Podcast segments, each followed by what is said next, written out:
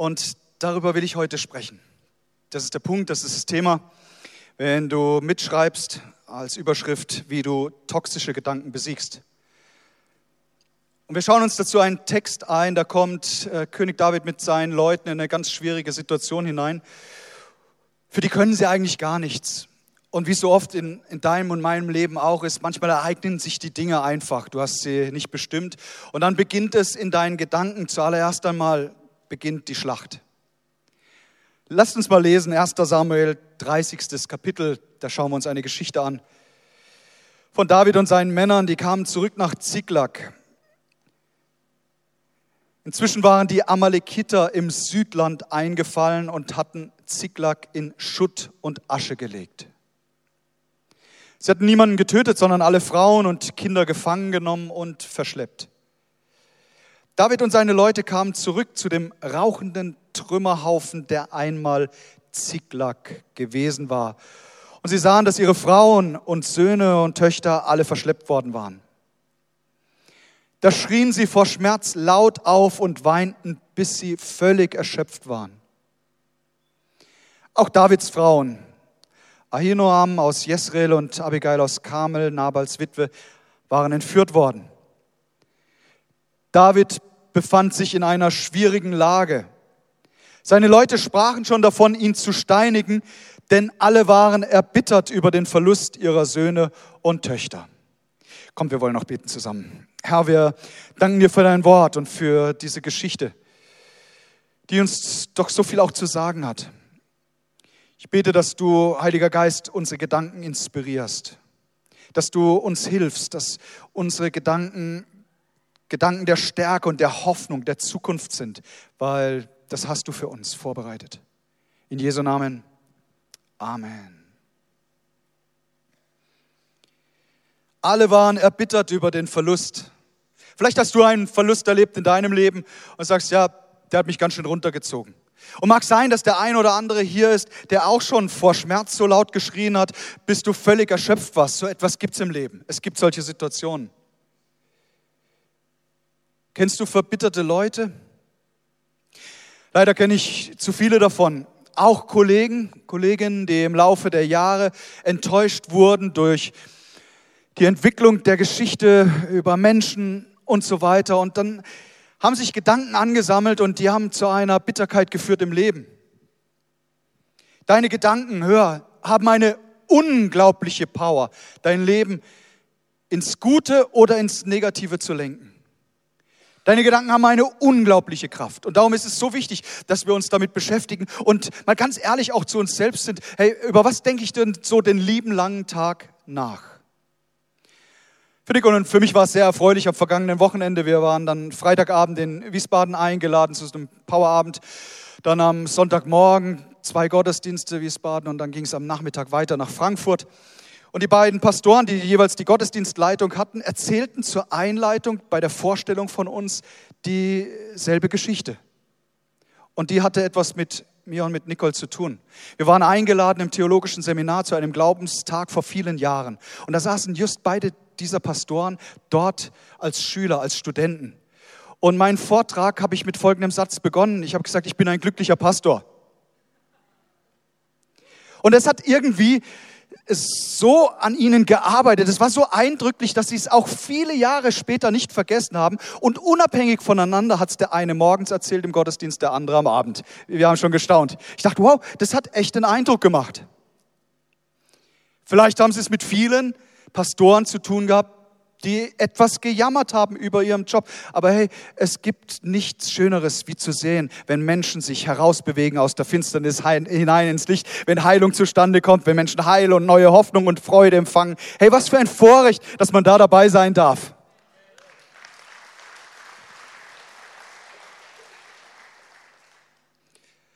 Habe ich nie mit Gedanken zu, schlechten Gedanken zu kämpfen? Oh, doch.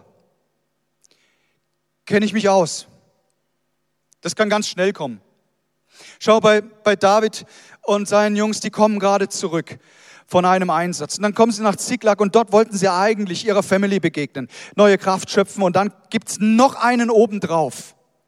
Wie gesagt, Sie haben die Amalekiter nicht herbeigerufen, haben gesagt, hey, macht mal unsere Stadt platt. Nee, das war nicht in ihrem Sinn, überhaupt nicht. Und dennoch hat sich's ereignet, weil sich manche Dinge im Leben einfach ereignen. Manchmal ganz schnell kommen können. Sie hatten plötzlich die, den Gedanken, da sehen Sie die Stadt, die niedergebrannt wurde, ein, die Bibel sagt ein, ein rauchender Trümmerhaufen, dann sehen Sie das und glaubt doch nicht, dass da nicht toxische, zerstörende Gedanken in ihnen waren. Die Bibel zwar verrät uns, die Frauen und die Kinder wurden nur entführt, aber die Männer wussten das ja gar nicht. Die kamen dahin und sehen einfach nur den Trümmerhaufen. Was wird sein? Wird überhaupt noch jemand am Leben sein? Haben die Amalekiter überhaupt jemand von unserer Familie leben lassen? Wir, wir werden gleich noch oder am Ende der Predigt darauf kommen. Aber merkt ihr mal diesen Einstieg, weil Gott sei Dank endet die Geschichte nicht so schlecht wie hier, wie ich hier gestoppt habe. Es geht noch weiter, Gott sei Dank. Aber zunächst lasst uns mal Folgendes feststellen. Deine Gedanken lenken dein Leben. Erster, erster Punkt, wenn du mitschreibst, deine Gedanken lenken dein Leben. Gedanken können unser Leben blockieren oder nach vorne treiben. Natürlich werden Gedanken geprägt vom Elternhaus, von in der Schule, durch die Medien, Freunde, durch Erfahrungen, die jeder von uns macht. Und dein Leben wird sich immer, immer in die Richtung deiner stärksten Gedanken bewegen. Sprüche 4, Vers 23, da wird das auch nochmal hervorgehoben. Was ich dir jetzt rate, ist wichtiger als alles andere. Oh, das muss ja sehr bedeutsam sein, wenn die Heilige Schrift sagt, was ich dir jetzt sage. Das, das, das musst du unbedingt darauf achten, weil es von sehr, sehr großer Bedeutung, es ist sogar bedeutsamer als alles andere. Und jetzt kommt, achte auf deine Gedanken und Gefühle. Komm, lass uns das doch mal laut miteinander sagen. Achte auf deine Gedanken und Gefühle. Warum? Sie beeinflussen dein ganzes Leben. Deine stärksten Gedanken bewegen dein Leben. Zum Guten oder zum Negativen. Es können sehr positive Gedanken sein, so wie Liebe oder Glaube, Freude, Barmherzigkeit und Mitleid, Lebensfreude. All das sind, sind Gedanken, oh, die bauen so auf, sind schön. Aber wir wissen, es gibt auch die negative Seite. Es gibt Gedanken der Unvergebenheit, der Angst, der Minderwertigkeit, Hoffnungslosigkeit, Selbstmitleid, Neid, Eifersucht oder wie hier in der Geschichte Bitterkeit. Es gibt Gedanken, die sind gefüllt von Rebellion, Aufstand, von Stolz, sich erheben, von sich ärgern und Wut haben über andere. Und dann kann man wirklich einen kategorieren. Es gibt so äh, zwei Sorten von Menschen, wie sie mit ihren Gedanken, mit diesen toxischen Gedanken umgehen. Das eine sind die Schlucker, das andere sind die Spucker. Die einen schlucken alles und vielleicht bricht es irgendwann mal raus und sie erkennen nach Jahren, oh, da war etwas ganz Zerstörendes in meinem Leben. Ich habe einfach mit, nie mit jemandem drüber gesprochen. Und die Spucker, das sind eben so die Leute, die um, wild um sich schlagen und, und, und den Hund in die Ecke treten und eben immer dann auch mies gelaunt sind und alles rauskotzen. Jähzornige Leute. Auch das ist nicht unbedingt ein guter Umgang mit schlechten Gedanken. Beides ist nicht konstruktiv. Höre, du bist ja nicht verantwortlich für Verletzungen, die dir zugefügt wurden. David war ja nicht verantwortlich dafür, dass die Stadt Ziklag in, in Trümmern gelegt wurde. Das lag nicht in seiner Verantwortung. Aber in seiner Verantwortung war es, wie gehe ich jetzt eigentlich mit der Situation um?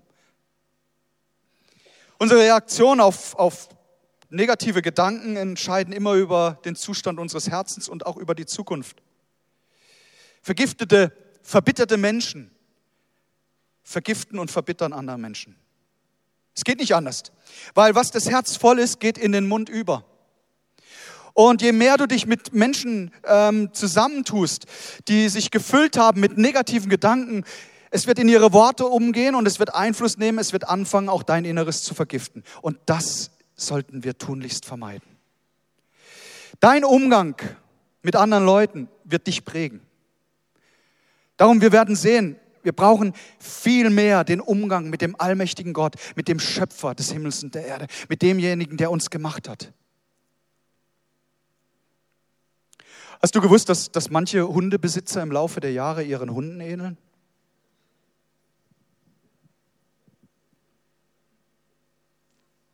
Alle Hundebesitzer, alle Hundebesitzer fragen sich jetzt gerade, oh, gibt es schon eine Ähnlichkeit von mir zum Hund?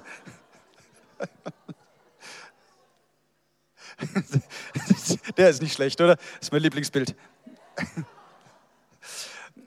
Man sagt wohl, ja, äh, durch den starken Umgang mit dem Tier ähnelt man sich irgendwie an und sei es drum. Äh, mein Punkt ist ein anderer. Ich möchte dir sagen, wenn du ständig die Gemeinschaft suchst mit Leuten, die sich auskotzen bei dir über all das, was in ihrem Leben so schwer war, über ähm, wie, wie, un, wie ungerecht und gemein das Leben zu ihnen war und so weiter, die sich gefüllt haben mit Bitterkeit und Ärger, Du brauchst dich nicht wundern, wenn etwas in dein Leben übergibt, äh. Es, es liegt in deiner Hand, wie du mit schlechten Gedanken und Haltungen umgehst. Du kannst sie pflegen, du kannst auch einem anderen beständig zuhören, vielleicht auch einen menschlichen Streich über die Schulter streicheln und trösten, weitergeben, aber das wird nicht helfen. Manchmal muss man wirklich jemandem sagen, höre, ich weiß, es wird dir jetzt nicht gefallen, was ich sage, aber weil ich dein Freund bin, weil ich deine Freundin bin, komme ich mit dir zu dir mit der Wahrheit. Wenn du weiterhin diese negativen, toxischen, zerstörenden Gedanken pflegst, wird dein Leben zerstört und dein Umfeld auch. Schlechte Haltung, schlechte Gedanken machen das Leben zur Qual, aber man ist selbst dafür verantwortlich. Höre, ich bin nicht für deine Gedanken verantwortlich. Du bist selbst dafür verantwortlich, was du gerade denkst, in welche Richtung deine Gedanken gehen. Gottfried Keller sagt, wer heute einen Gedanken sät, erntet morgen die Tat, übermorgen die Gewohnheit, danach den Charakter und endlich auch sein Schicksal. In einer Studie wurde so herausgefunden, dass wir Minimum 60.000 Gedanken pro Tag haben. Uh, Finde ich ganz schön viel. Dann wurde in der Studie herausgearbeitet, dass 72 Prozent unserer täglichen Gedanken nicht so bedeutungsvoll sind. Zum Beispiel, wenn ich gerade dran denke, hm, wird, wird Jan Sommer vom, von Bayern Torhüter beim VfB Stuttgart, dann ist das ein relativ unbedeutender Gedanke für dich. Aber wahrscheinlich auch für mich, weil es nicht so arg Einfluss nimmt auf mein Leben. Ein bisschen schon, aber nicht so arg. 72 Prozent sind also sehr unbedeutende Gedanken. Und dann, und das ist das Erschreckende, 25 Prozent sind toxisch, sind negativer Art. Wer hat in Mathe aufgepasst? Wie viel Prozent bleiben noch für positive Gedanken? Drei Prozent. Das ist reichlich wenig. Wie kommt das? Nun, weil die Bibel sagt, Jesus sagt, im Herzen des Menschen wohnt nichts Gutes. Ich möchte mal versuchen, dir das ein bisschen hm, zu beweisen. Die wenigsten von uns sitzen im Auto, starten, fahren los und sagen, wow, was für super Autofahrer und Autofahrerinnen sind heute unterwegs. Wow, wie toll sie gehalten hat an der Ampel. Und wie super der gestartet hat. Und oh, mein, mein Vordermann, der hält ja wirklich die Spur. Oh, segne sie. Ausgezeichnete Autofahrer den ganzen Tag.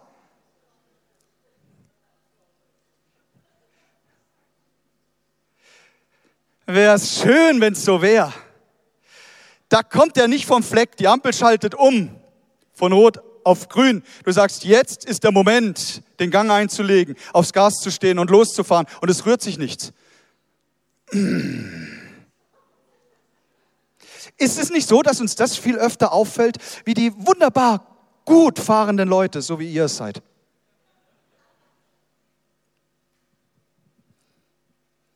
Sprüche 20, Vers 27. Gott der Herr gab dem Mensch Verstand. Halleluja, was bin ich dankbar. Gott, der Herr, hat dir einen Verstand gegeben, damit du deine innersten Gedanken und Gefühle überprüfen kannst. So, du kannst deine Gedankenwelt zum TÜV bringen, zum geistlichen TÜV und sagen, oh, wie sieht denn das aus? Welche Gedanken habe ich denn über meinen Bruder, meine Schwester, über meine Ehefrau, über meinen Ehemann? Welche Gedanken habe ich über meine Kinder, über die Lehrer, über Politiker und so weiter? Sind das gute oder zerstörende Gedanken. Unsere Gedanken werden jetzt ganz schnell verunreinigt durch das, was Menschen sagen. Wir hören dazu, einer schimpft dauernd und, und, und dann hören wir hin und plötzlich füllt sich auch unsere eigene Gedanken damit und wir vergiften uns über das, was wir zum Teil selbst über uns sagen und bekennen, durch Enttäuschung negativer Art. Dietrich Bonhoeffer hat mal gesagt, man muss sich durch die kleinen Gedanken, die einen ärgern, immer wieder hindurchfinden zu den großen Gedanken, die uns stärken. Mir hat das gefallen, die Betonung, die er da drauf legt. Man muss sich durcharbeiten. Weil, ehrlich, die negativen Nachrichten, die schreien doch oft in unserem Leben viel lauter wie das Gute. Du veranstaltest eine Konferenz und es sind tausende Dinge, die super gelaufen sind. Und du freust dich und bist begeistert und so weiter. Und dann kommt von der linken Seite eine Kritik und jeder von uns kann mit Kritik ja wunderbar umgehen. Und was, was, was nimmst du mit? Worum kreisen deine Gedanken? Ja, oft um das Negative, auch wenn es nur minimal ist, zu dem, was sonst positiv ist. Ist nicht so? Und das kann verändert werden. Eine negative Lebensweise kann verändert werden. Nicht durch uns selbst, nicht aus unserer eigenen Kraft, sondern es braucht da ein Schöpfungswunder von Gott, das wir zulassen in uns. Nur zu schnell können sich so negative Gedankentrampelpfade in uns einrichten. So ein Trampelpfad auch in meinen Finanzen. Ich werde es nie auf einen grünen Zweig bringen. Es wird nie ausreichen und so weiter. Oder in Beziehungen. Ich werde nie Freundschaften haben. Ich werde nie den richtigen Ehepartner finden. Und das können Trampelpfade sein der negativen, zerstörenden, toxischen Art in, unseren, in unserem Kopf. Und wenn wir das pflegen, dann wird die Spurrille immer tiefer und es wird immer schwerer rauszukommen aus diesem Pfad. So ein Gedanke, ich bin, bin halt Opfer. Das Leben hat mich nicht gut behandelt. Ich bin ein Opfer meiner Lebensumstände. Ganz, die ganze Welt richtet sich gegen mich. Und dann fängt man an und kommt in so ein negatives Denken hinein. Und Dinge, die eigentlich unkompliziert sind, können sich aufbauen zu etwas sehr Großem. Da sitzt die Mama zu Hause und eigentlich war abgesprochen, die zwei Jungs kommen um 16 Uhr nach Hause. Aber wie Jungs manchmal sind, verspäten sie sich. Auch Mädels. Und dann sitzt du als Eltern da und sagst, was wird wohl passiert sein? Es ist schon halb fünf. Es wird fünf. Vielleicht ist ein, ist ein Verkehrsunfall passiert oder sie sind entführt worden oder irgendwas anderes. Dann kommen sie um fünf zur Tür rein, haben sich einfach ein bisschen in der Zeit vertan und du merkst, hey, da war was im Kopf. Oder du schreibst einer Freundin eine, eine WhatsApp und du bist in der Erwartung, dass die Antwort kommt. Und eine halbe Stunde, es tut sich nichts. Du sagst, oh, vielleicht ist da irgendwas. Und dann geht eine Stunde vorbei, keine Antwort. Deine Freundin ist bei der Arbeit beschäftigt, die kann sich gerade nicht um deine WhatsApp kümmern. Aber du sitzt daheim und sagst, oh, wahrscheinlich haben wir, haben wir Streit, mag sie mich nicht mehr, ich werde nie mehr ihre Freundin sein. Oh, zwei Stunden später kommt eine WhatsApp, hey, so schön von dir zu hören. Du sagst, oh, war alles nur in meinem Kopf?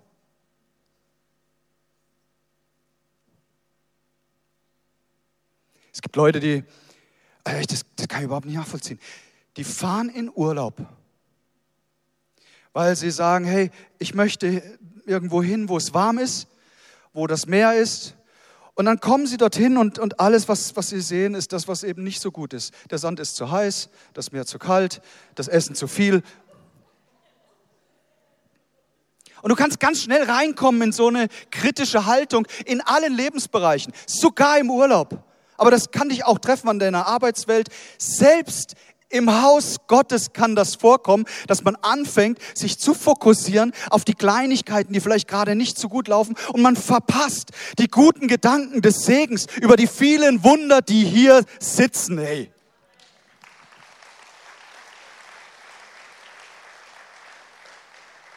Und wenn es dann so in den Gedanken so schwarz-weiß wird, so absolut, da ist eine Frau enttäuscht worden von ihrem Mann, jetzt sind alle, alle Männer Schweine. Oder Politiker führen eine falsche Entscheidung aus. Ey, alle Politiker sind korrupt und denken nur an sich und die ganze Politik ist ein Dreck. Und dann fängt es an in den Gedanken und dann geht es aus dem Herzen heraus und man fängt an, in den Social Medias auch seine Meinung kundzutun und so weiter. Oder äh, es wird wieder irgendein Missbrauchsskandal der Kirche kommt hervor. Ja, alle Pfarrer sind pädophil. Weißt du, das sind alles, das sind, sind so Lügen, so schwarz-weiß, so absolut.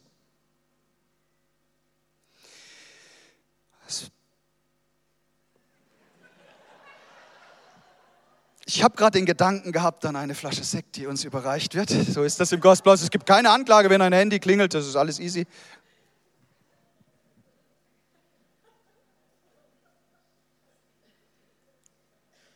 Dein Denken, dein Denken bestimmt deine Gefühle, dein Handeln und dein, dein Leben entwickelt sich immer in die Richtung deiner stärksten Gedanken.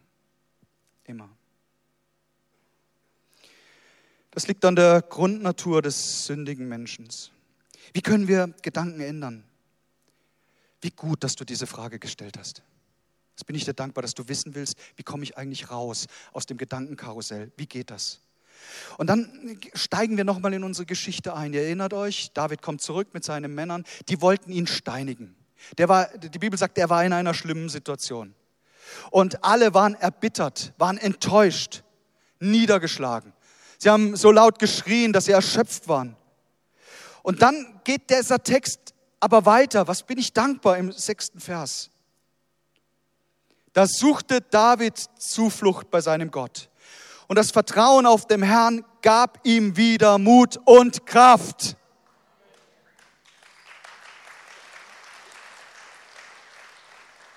Wir schauen uns im dritten Punkt an, wie hat es David gemacht? Wie kam denn Mut und Kraft wieder zurück in sein Leben. Mir gefällt die Elberfelder Übersetzung an dieser Stelle sehr gut. Da heißt es ganz schlicht und einfach, aber David stärkte sich in dem Herrn, seinem Gott. Leider sagt uns die Bibel jetzt nicht, wie er das getan hat. Wenn du die Geschichte weiterliest, dann gibt es ein Happy End. Sie holen alles wieder nach Hause und so weiter. Äh, die ganze Beute kommt zurück, die Families sind wieder vereint. Also es gibt wirklich ein schönes Ende. Aber äh, in diesem Moment, wie hat David das gemacht? Wie machen wir es, diesen toxischen Kreislauf der negativen Gedanken zu durchbrechen, dass wir eben nicht immer vom Schlechten ausgehen, sondern dass wir das Gute erwarten? Wie geht es? Ich sag dir, wie es nicht geht. Es geht nicht durch positiv Denken. Du setzt dich hin und strengst dich jetzt einfach mal an, positive Gedanken zu haben. Das wäre viel zu wenig. Wie hat David das gemacht? Er hat es nicht in seiner eigenen Kraft getan. Du musst dir vorstellen, hey, da waren ja alle gegen ihn. Die wollten ihm wirklich jetzt steinigen, haben gesagt, der ist der Leiter, am Ende hat der Leiter die Verantwortung oh, und jetzt soll er auch dafür büßen und zack. Wie hat's David gemacht? Wie war der Ausweg? Die Bibel sagt schlicht und einfach, er suchte seine Zuflucht bei seinem Gott.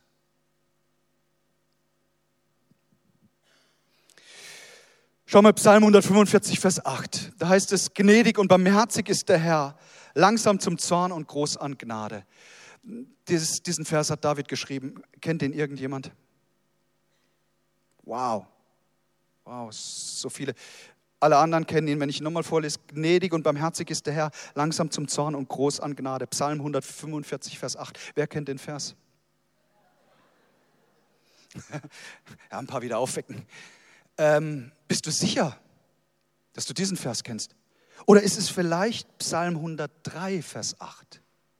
Barmherzig und gnädig ist der Herr, langsam zum Zorn und groß an Gnade. Kann es sein, dass du den meinst?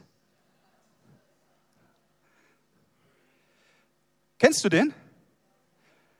Bist du sicher, dass es nicht 145, 8 war?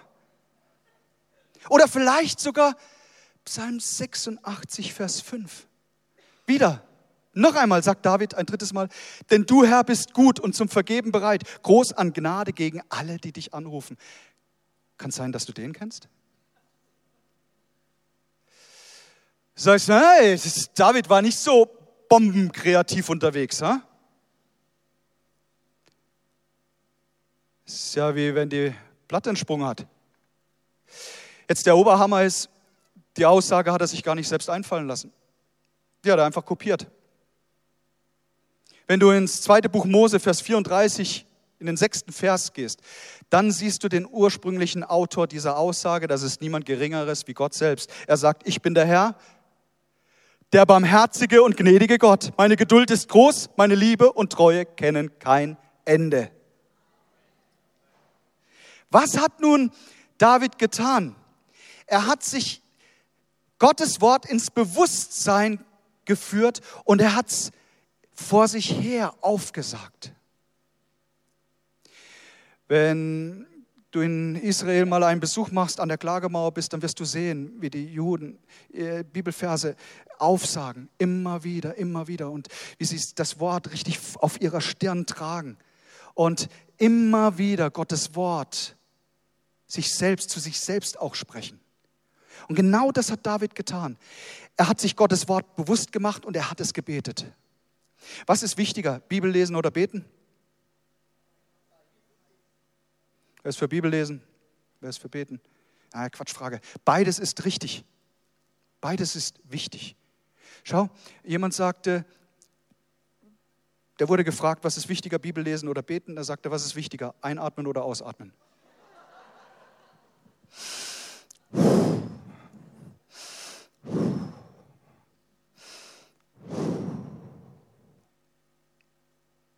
Ruminatia sind Wiederkäuer. Eine Kuh, weißt du, was die macht?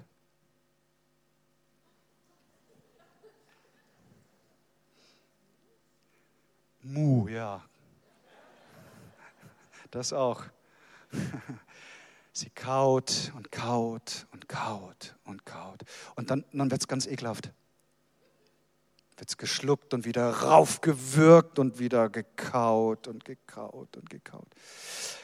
Warum bringe ich das? Weil im Hebräischen dieses Meditieren meint eigentlich genau dieses, immer wieder hervorholen, immer wieder da, sich ins Bewusstsein führen. Und wisst ihr, das ist so wichtig, dass wir immer wieder Wort Gottes nehmen und es verinnerlichen. Und dann, wenn toxische Gedanken versuchen wollen, sich festzusetzen, ich bin nicht geliebt, dass wir uns in Erinnerung rufen, was sagt denn Gottes Wort? Gottes Wort sagt, du bist viel geliebt, du bist auf eine ausgezeichnete, wunderbare Art und Weise geschaffen. Oh, du sagst das auf morgens am Spiegel beim Zähneputzen, führst es dir in Erinnerung, sagst, wow, tatsächlich, so schlecht ist es gar nicht. Du fühlst dich müde und matt und die, die Gedanken sagen, oh, ich kann nicht mehr. Und dann nimmst du Gottes Wort und du tust es wieder kauen, wieder beleben und sagst, oh, aber den Müden schenkst du neue Kraft, dass sie auffahren mit den Flügeln des Adlers. Wir werden rennen und laufen, nicht straucheln und fallen.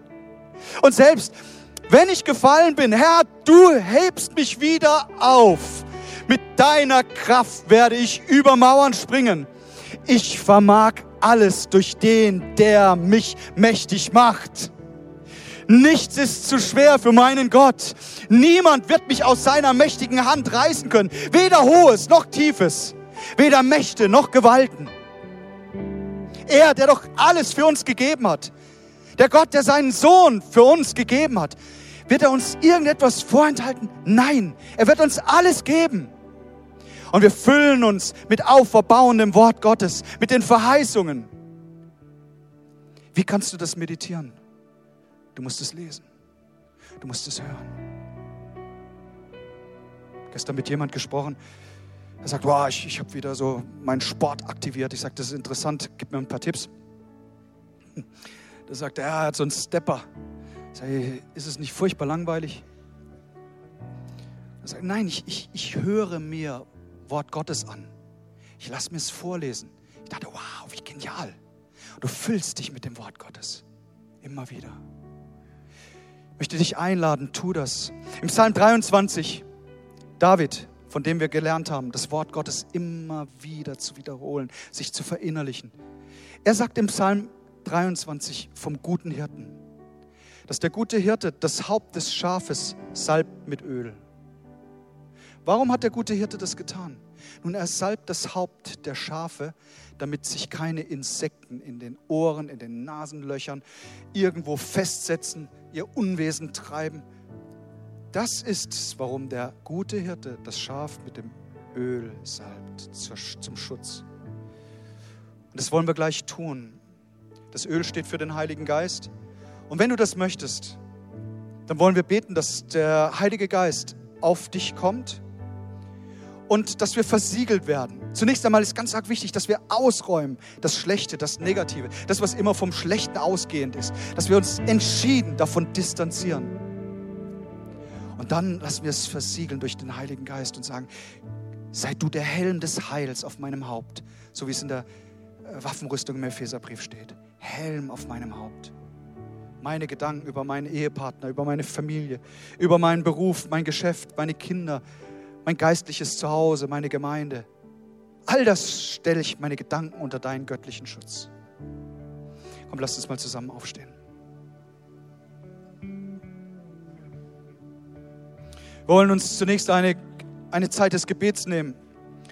Ich möchte gerne beten, dass negativ, toxisch zerstörende Gedanken ausgeräumt werden aus deinem Leben. Und dann werden wir im Anschluss, wenn du das möchtest, zusammen eine Proklamation sprechen. Ein Gebet, wo wir uns komplett weihen, distanzieren von negativ, negativen Gedanken. Und Jesus, danke, dass du hier bist und dass du jeden einzelnen von uns kennst. Du weißt die Situation, in die jeder hineingekommen ist selbst verschuldet oder unverschuldet. Du siehst Trümmerhaufen, du siehst da, wo Dinge schlecht gelaufen sind. Du kennst die Enttäuschungen von einem jeden Einzelnen. Und Jesus, wir kommen heute, wir kommen heute Morgen zu dir und wir sagen, wir wollen ausräumen alles Negative, alles Zerstörende. Wir wollen dir sagen, vergib da, wo unsere Gedanken ständig um, um das Negative sich kreisen. Da, wo wir Zweifel zugelassen haben. In Jesu Namen gehe ich dagegen an. In der Autorität, die im Namen von Jesus Christus liegt, spreche ich dir Freiheit heute zu. Freiheit in deinen Gedanken, in deinen Handlungen, auch in deinen Worten, in Jesu Namen, in Jesu Namen. Danke, Jesus, dass du den Feind besiegt hast Du hast der alten Schlange den Schädel zertreten. Danke, Jesus, dass du auferstanden bist, dass du der Sieger bist am Kreuz von Golgatha. Du hast ausgerufen, es ist vollbracht. Und du füllst jeden von uns mit guten Gedanken. Heiliger Geist, geh du durch die Reihen und berühr du jedes einzelne Leben gerade jetzt. Danke, dass du Unglauben herausreißt aus dem Leben. Zweifel, die sich festgesetzt haben. Unsere Gedanken und unsere Worte sollen sich verändern ins Positive, glaubensstark, zu dir hingewandt und hingerichtet.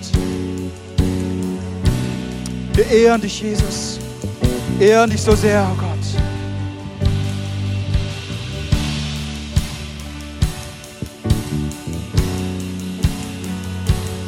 Ich lade dich ein, ein persönliches Gebet zu sprechen und Gott zu bitten, dass er dich reinigt von allem Zweifel, von allem Lügen, die der Teufel setzen und pflanzen wollte. Oh Jesus, danke, dass du kommst. Jedes einzelne Leben. Du liebst es, du liebst es. Du liebst es zu retten, zu befreien, zu heilen, Wiederherstellung zu schenken. Danke, dass du jetzt jeder Enttäuschung begegnest, jeder Bitterkeit. Keine Wurzel der Bitterkeit darf sich länger halten.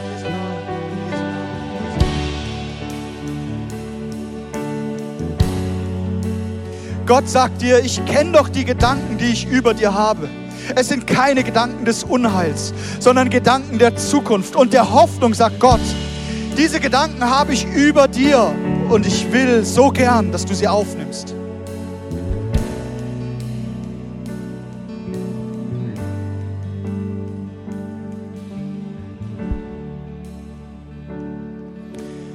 Wir werden jetzt hier vorne einen, einen Text haben, eine Proklamation. Du darfst gerne deine Augen nochmal öffnen. Und ich würde mich freuen, wenn dieses Gebet, das ich mal zusammengeschrieben habe, wenn, wenn es zu deinem werden würde. Und wenn wir das zusammen laut bekennen können. Wenn das in deinem Sinn ist, wenn du das möchtest, dann bete doch zusammen mit mir. Mit Gottes Hilfe. Lass es uns zusammensprechen. Mit Gottes Hilfe will ich mich trennen von aller Bitterkeit.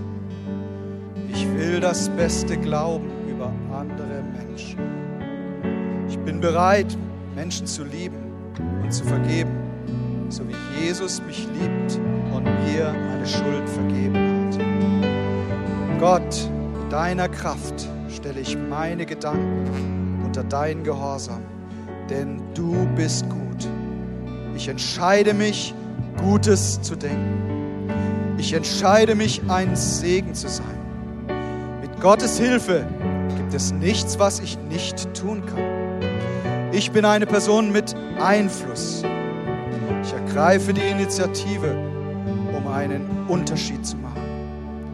Ich warte nicht auf die richtigen Gedanken, ich erinnere bewusst an die richtigen Gedanken. Jesus, dein Frieden soll meine Gedanken leiten. Wenn Sie zum allerersten Mal dieses Gebet gesprochen haben, dann gratuliere ich Ihnen von ganzem Herzen zu einer guten Entscheidung, einer persönlichen, freiwilligen Entscheidung, ein Leben mit Jesus zu führen. Wenn du das schon sehr, sehr oft gebetet hast, hör nie auf damit. Kommt, lass uns Jesus nochmal